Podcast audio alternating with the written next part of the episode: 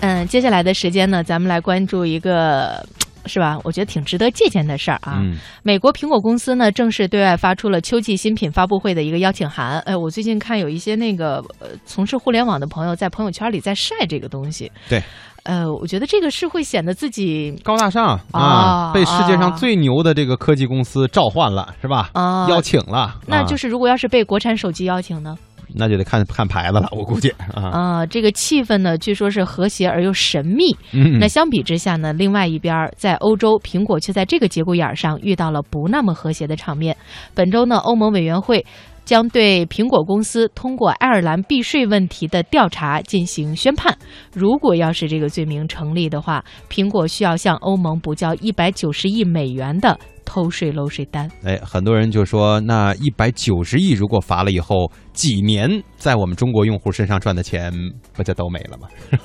关于这个消息，我们也来听一听央广记者的调查报道。说起欧盟对苹果的这次叫板，还得从两年前，二零一四年六月，苹果被指利用位于爱尔兰科克的多家子公司，在避免大量税收处罚的情况下转移资产说起。当时，苹果和爱尔兰都连连否认了这一指控。而苹果和爱尔兰税务部门之间的会议纪要也表明，苹果获得的税务待遇主要是从就业方面考虑的。调查了两年有余，如今欧盟准备坐实了。欧盟委员会近日结束了对苹果在爱尔兰的税务问题的调查，并表示，周二苹果公司将收到欧盟有史以来最大的税务罚单，金额或高达数十亿欧元，约合十一点二亿美元水平。知情人士表示，欧盟委员会将提出苹果补缴税金的大概数字，而具体数字仍需要爱尔兰相关部门去计算。目前，欧盟委员会已经准备好了一份长达一百三十页的裁决书，从而了结对苹果持续两年多的调查。其中，欧盟认定爱尔兰政府给予苹果的优惠税收安排属于非法国家援助，并要求其向苹果追缴税款。因为欧盟认定美国苹果公司利用在爱尔兰的子公司逃避了上百亿美元的税款，这项税单的金额也远超之前欧盟对美国公司星巴克处罚的三千万欧元。欧盟为什么可以屡屡叫板美国企业？欧盟这次对于苹果的痛下狠手，到底基于怎样的依据？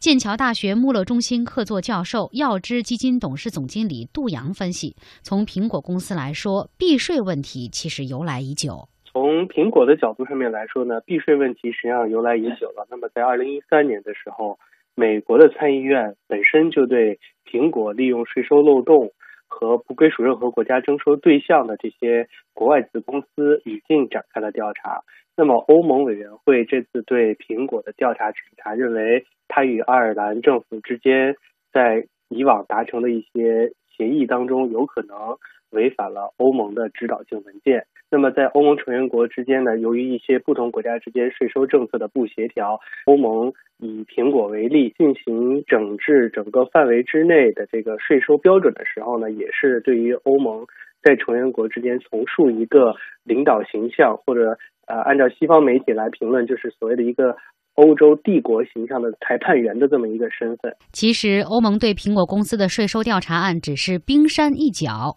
如果对苹果公司的避税惩罚成为了先例，欧盟后续还将要求星巴克、亚马逊、麦当劳等十几十家美国公司对过去数年在爱尔兰、荷兰、比利时、卢森堡等国家的部分避税进行补交。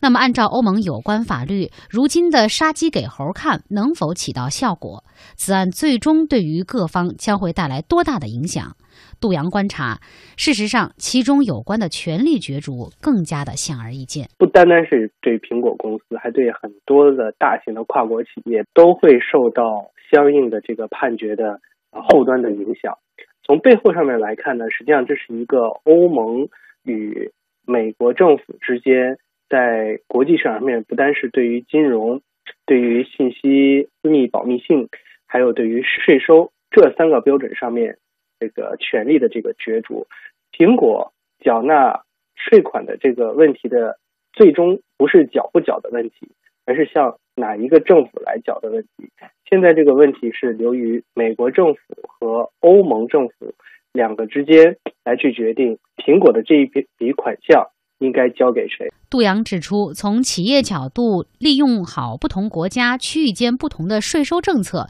有时也是一种常理。而此案中的判决，也对中国走出去的企业具有借鉴意义。由于区域性的这种半国际组织，呃，进行统一的协调产生的这种追溯性的后果呢，必须要引起我们的关注。尤其是我觉得这一点，对于正在走出去的中国的这种国际企业，也有非常强的借鉴作用。那么一方面呢，是在你的业务的不断的扩大过程当中，同时也在去良性的利用好不同国家这种税收制度的这个巧妙运作的前提之下，要为未来有所警觉。苹果的这个案例呢，我觉得是有杀一儆百的这个作用的。